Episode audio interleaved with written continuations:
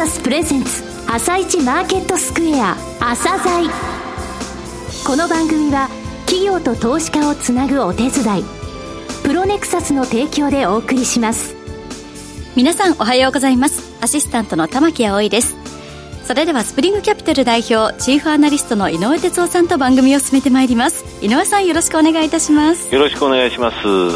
今日も楽しみな企業をゲストにお招きしています今日ご紹介する企業は証券コード2485ティアですはい、えー、ティアさんですね最後のありがとう、はい標榜してますね、コーポレートメッセージです。えー、それから新たなですね、研修、えー、施設を作りました、えー、こういった部分じっくりとお聞きください。はい。それでは、朝鮮今日の一社です。朝鮮今日の一社。本日は証券コード2485東証一部、名称一部上場のティアさんにお越しいただきました。お話しいただきますのは、代表取締役社長の富安則久さんです。本日はよろしくお願いします。よろしくお願いいたします。日本で一番ありがとうと言われる葬儀社。えこちらを目指してらっしゃる御社ですが、え事業内容、あの、お話しください。えっと、当社グループはですね、葬儀というものを、まあ、その全般を請け負ってるんですけれども、あとは葬儀会館の運営、はい、そして、まあ、葬儀のノウハウを異業種である業態にの方たちに、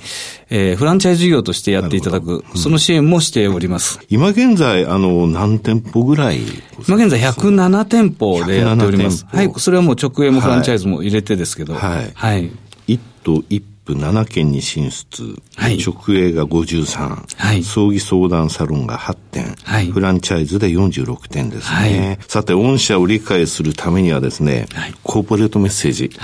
最後のありがとうという言葉と、あと経営理念ですね、その紹介がどうしても不可欠なんで、こちらのことをお願いします。まあ、あの、とにかく僕は、会社を起こした時から、はい、あの、理念経営が、理念のもとに一致団結してやるという経営が、あの、何よりもそこを共有しなければ、あの、ティアではなくなるぐらいの気持ちでやってますんで、はい。うん、で、今、最終最後の、最後という字を使って、最後のありがとうっていうのを、あの、コーポレートメッセージとして、東証一部に上がった時に、同時にちょっとプレスをかけさせていただいたんですけど、うん、まあさらに、あの、生涯にわたるスローガンとして、はい、日本で一番ありがとうと言われる葬儀者をとにかく目指していくんだと、みんなで。売上利益で日本一になるって一度も言ったことがなくて、なるほど。はい、とにかく感謝とありがとうを遺族というお客様から、あの、日本一いただけたらもう、おのずと売上利益なんか日本一になってるよっていうような、あの、意味も込めまして、で、まあ、最終最後の、この最後のありがとうっていうのは、ね、亡くなった個人、もうお話しすることはできないんですけど、はいその亡くなられた方が、あたかも残された遺族に向かって、あの、感謝のありがとうという言葉をあの、言ってるような、はい、まあそういう場面をまず作り上げたいと。うん。はい、で、今度送る側の遺族が、はい、お父さんがいたから私たちちゃんと社会人になって生きてこれた。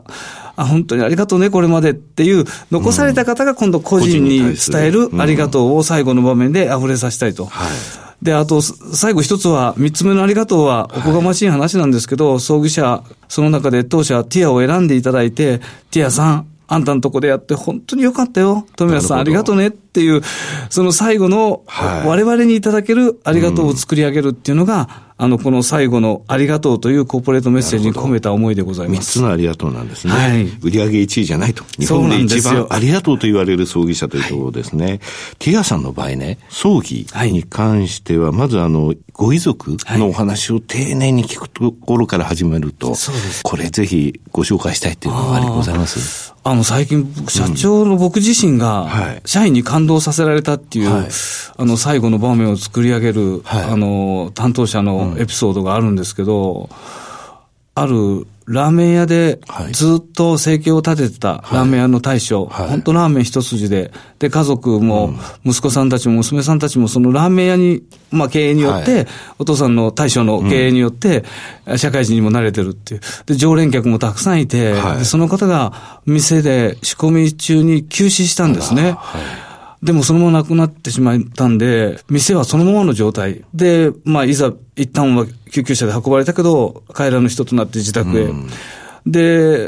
うちの連中は本当に遺族に耳を傾け個人とは会ったこともないんですけど、うん、生前に、その個人のことを、あの、どんなお人柄だったのかを忍ぶためにいろんな話を聞いてったら、はい。うん、もうとにかく、あの、ラーメン屋の大将として、ものすごい常連客がいて、えー、そういう人たちに慕われてた人。じゃあ最後、その話を聞いたときに、うちのスタッフは何をしたかっていうと、そのままになってて、まだ上りも立ったままの状態になってる、はい、そのラーメン屋を写真撮りに行って、はい、写真を引き伸ばして、はい、このミニチュアを作って、昇降する常連客の前に置こうと。それが結構僕、あの、見させてもらったんだけど、すごい巧妙に作られてまして、あとかも中で、大将がラーメンを作ってるような状態で、はい、で、あの、常連の弔問客の方たちが、はい、大将が中でラーメン作ってるみたいだねって、大将の声が聞こえるみたいだねって言って涙して、最後のお別れをしていくっていう、それ、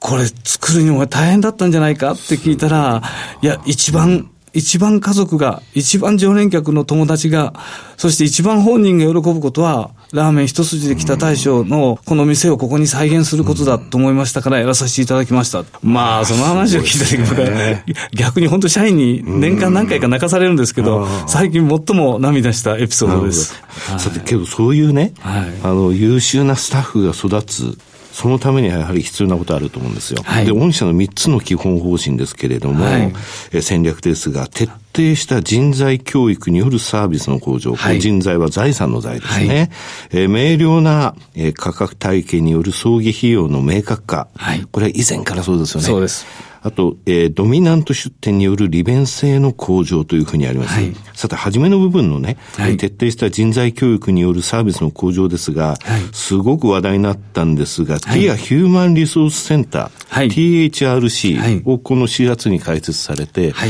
あの、いろんな新聞出てましたね。多分この業界ではここまで人材育成のためだけにハードの投資をするっていうのは、あの、初めてじゃないかなと思ってますし、で、先ほど言ったように徹底した人材教育、僕はあの、このビジネスは、人が最大の差別化になるビジネスだと思ってまして、これはハードが豪華だとか大きいとか、そんな問題ではなくて、やっぱり人が悲しんでる人に接する我々担当者という人が、いかに相手の気持ちに寄り添えるかっていう、あの、ただの施工技術とか宗教知識を覚えるんじゃなくて、あの、本当に心の通った、いわゆる人間力みたいな、感性豊かなっていうような、これを育成しなければならないので、もう徹底的にそのことにはこだわるということで、まあ、そういう施設まで作って、はい、そこでさらに強化した、特育的な教育、命の教育、理念教育っていうのを、はい、まあ、再認識とか、あの、常に、あの、向上を高めていっていただくために、はいえー、この施設を作らさせていただきました。もともとあの、ティアさんってティアアカデミーっていう人材教育システムを持ってて、はい、ティア検定ってあるじゃないですか。ありますね。それでグレードって言いますか、はい、ステージが上がっていくってありますが、はい、このやっぱり進め方の中でやはりハードとして、こういう施設で、そうですね。あの、して、まあ、実はティア検定は、どっちかってやっぱり葬儀ビジネスやってますんで、自分の成長度を確認するためにも、段階7段階ぐらいによって、あの、えそれぞれ成長の度合いを測っていく、自らあの認識していく。で、足らない部分を勉強していく。っていうことで、あの、検定試験はあるんですけど、はい、まあ実際には心の検定試験がなかなか目に、はい、とか見見えるように表せないんで、うん、その部分に関しては、実際には人間忘れてしまう生き物なんで、うんえー、暴殺される仕事の中では、本当に何のためにやってるの、誰をどう癒したくてやってるのっていうことを忘れないように、うん人としての心の教育も、そのティアアカデミーの中にさらに強化するという意味で、ハードまで整えて、その中で、ね。えー、ティア検定の教育と心の教育を同時進行で、はいうん、しかも心の教育は僕は繰り返しがキーワードだと思ってますんで、うん、何度も何度も注入していくということが大事だと思ってます。新卒向け6ヶ月間の教育プログラム。はい、これはあの、新入社員の離職防止のみならず、セレモニーディレクターへの早期育成につながっているということですね。すねはい、さて、5月9日に第2クォーターの決算発表されました。はい、非常に順調に推移されています。現在ですね、はい、2021年9月期を最終期とする中期経営計画、進められていますよね。はい、こちらについてお話しください。えー、まあ3カ年の計画を発表させていただいたんですが、ちょっとステージを変える、はいうん、まあ20年を超えて、で、まあ人材教育と人を成長させること、人の大量教育みたいなものを踏まえて、はい会館を作れば売上利益ができるんじゃないと僕は思ってますんで、うん、会館を作るのはお金さえあればできちゃいますけど、はい、やっぱりそれに伴うティアイズムを背負った人材を同時に両輪でやっていくっていうことが大事で、うん、で、うん、えー、投資家の皆さんから常に言われて、こんな少しずつの店舗で確かに成長はしてるけど、もっとスピード感あるようにやれないのかって言ったときに、ずっといろいろ教育のことを考えてて、はい、やっぱり人が大量に教育できるんだったら、出店も加速できるっていうことが、まあ、満を持してそのことを考えてたのが、この期から始まる3か年で、大量の人材教育ができるという、そのためのハードも用意した、教育内容もブラッシュアップした。で、そこに出店を、今までやったことのない7店舗の出店をする。これは今まで3店舗、4店舗だったんで、倍ぐらいの店舗を建てるってことですよね。はいうん、まあ、これができると判断しましたんで、はい、この、えー、3か年で、ホップ、ステップ、ジャンプ、うん、しかも加速させる出店は、はい、大量の赤字会館、初年度は赤字、うん、2年目も赤字か黒字になるかっていう、それが倍出店すると赤字幅も大きくなりますんで、はい、だけど、一旦沈んで、ジャンプするのと同じで、はい、一旦現役の予算を発表したんですけど、それはステージを変えるための、高く飛ぶための、はい。ね、このホップ、ステップ、ジャンプの3か年にさせていただいてるんです。ティアのティアイズムっていうものを分かってる、ちゃんと人材が育って、その人に任せられる。その人が会館を運営して初めて数字になるんですよ、うん、なるほどね。はい。これあの、え会館数としては200点体制の実現を、はい、中期経営計画、周期、最終期ですね、のところでは、え目指しているということですね。はい、新卒採用も3か年で100名。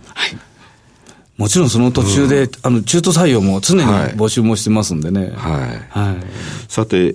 ー、最終的な経営指標って言いますかね。はい。係数目標っていうのはどういうふうになってます ?21 年9月期の、この3か年の計画の最終年度は、売上高146億円の経常利益13億円を、まあ、あの、間違いなくやり遂げようと計画しております。はい。はい。御社、名古屋中部地区で非常に知名度高いです。はい。以前から、はい、関東と関西、って言われてましたが、関東やっぱり葬儀サロン拡大っていうのは今回の目玉の一つですそうですね。うん、あの、関東は、ウェブ上から、ネットから仕事が来るようなところですんで、うん、まあ、事前に地域に根付いたところで、まず囲い込んでおって、知ってもらうということの方が大事なんで、サロンだったら出店も早くできるし、はい、仮にそこの場所を変えて、次のところに移ることも、あの、可能になるんで、まあ、それをネットワーク、まあ、いわゆるドミナントでやっておいて、はい、囲い込んでおいて、まあ、最後は満を持するように、23区、東西南北に自分たちの、はい、あの会館も、うん、えー、出店していこうと思いますけど、今はあのサロン展開が、多分戦略上は一番いいんじゃないかなと思ってます。さて、株主還元方針、こちらについてもお話しください。はい、はいまあ、基本的には、はい、あの、配当方針としてはもう安定配当をしていきたいということで、はい、で、まあ、業績向上時には、本当にここ数年、配当を上げような、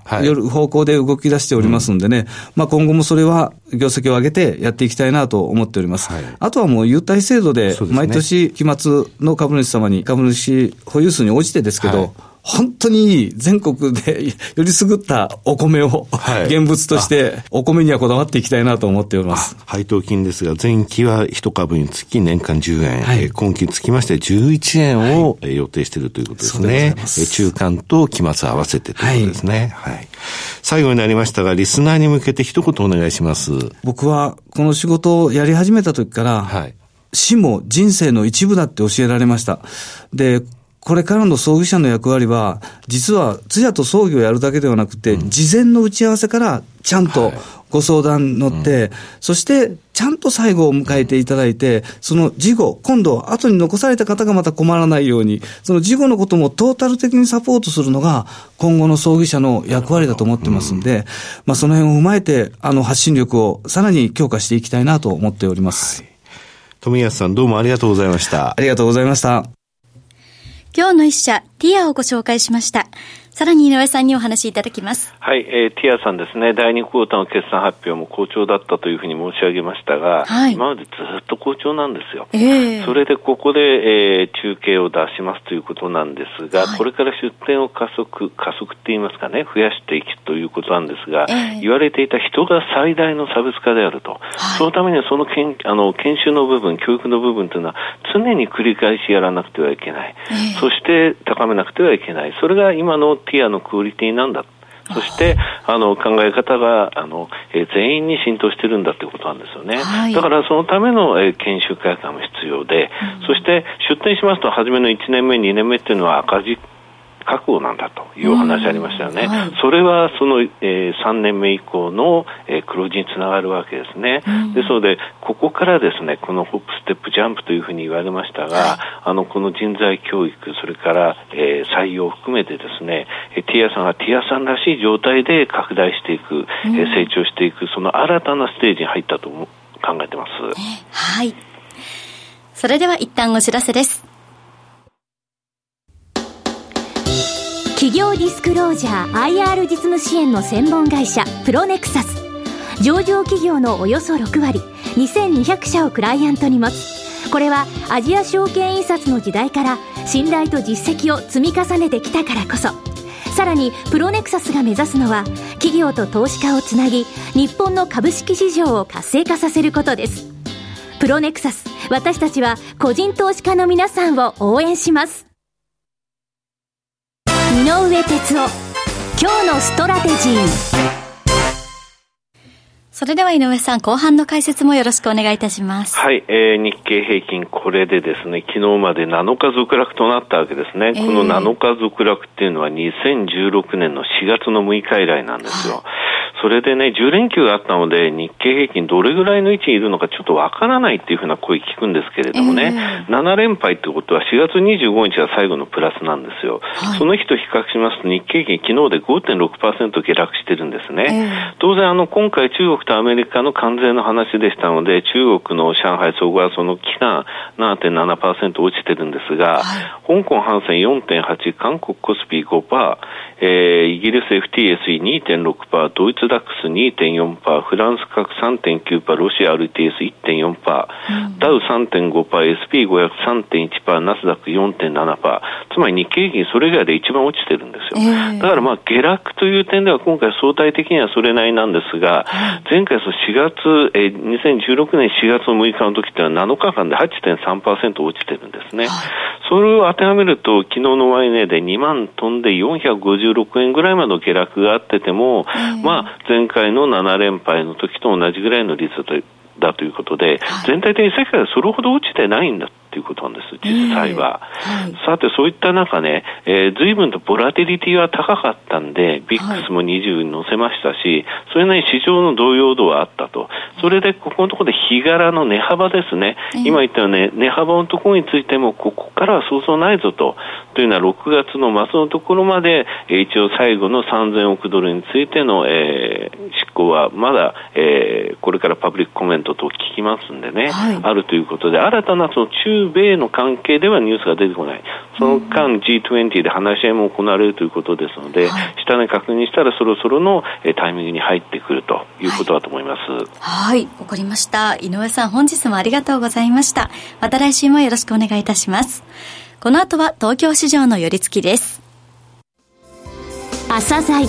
この番組は企業と投資家をつなぐお手伝いプロネクサスの提供でお送りしました。